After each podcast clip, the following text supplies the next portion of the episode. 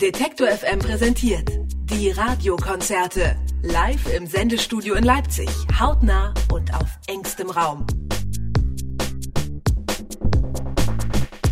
Schönen guten Abend und herzlich willkommen zum Detektor FM Studiokonzert. Ich befinde mich in einem, sagen wir mal, 14 Quadratmeter großen Radiostudio und in dem bin ich nicht allein. Mal hören, wer noch so hier ist. Hallo Publikum!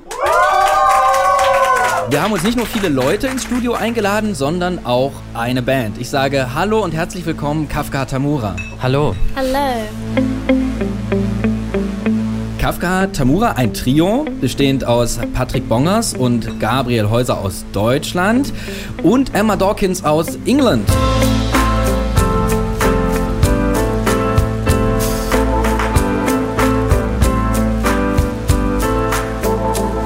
Patrick and Gabriel met Emma a couple of years ago when you were only 15 or 16 years old. You discovered her on SoundCloud. Tell us a bit how you guys grew as a band in the last two years. At first, we just started with uh, Skype sessions and got to know uh, each other over the web. And then Patrick and I went to England for a first meeting, which was also our first video shoot for Somewhere Else we started working straight from the beginning and there was not much time to get to know each other. If you are on tour, that's really the time where you get to know every secret of everyone. So that was pretty much the time where we grew together and we all shared the same adventures. We used to chase, we used to chase away the pain, but through the pressure, through the pressure of the bass, you were the highlight.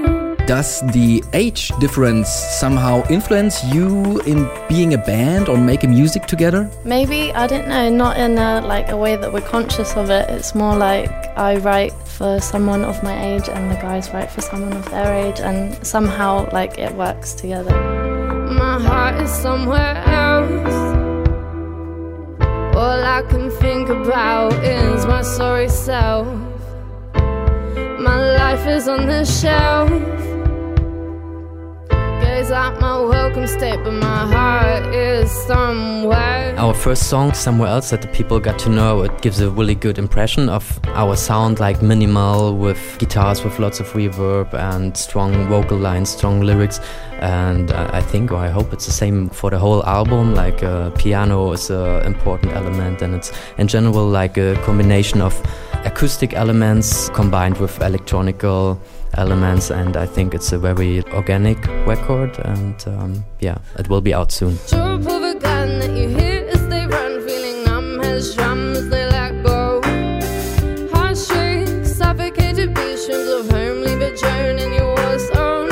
We are not a band that goes to the rehearsal room and jams and comes up with ideas. It's more like everything works through the internet, like sending files back and forth. Like maybe there's a rough instrumental that we would send to Emma. She would write maybe a verse or a chorus, like a first part, send it back to us, and then we would like tweak the instrumental and send it back and forth until we have the final version. If I hear your voice in my head, in my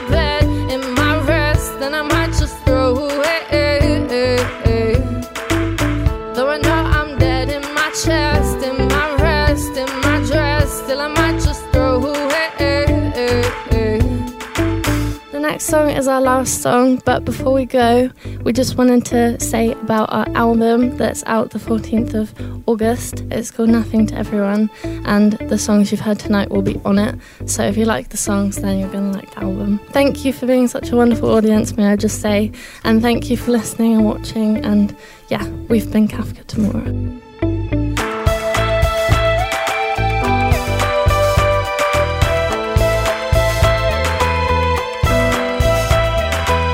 Back.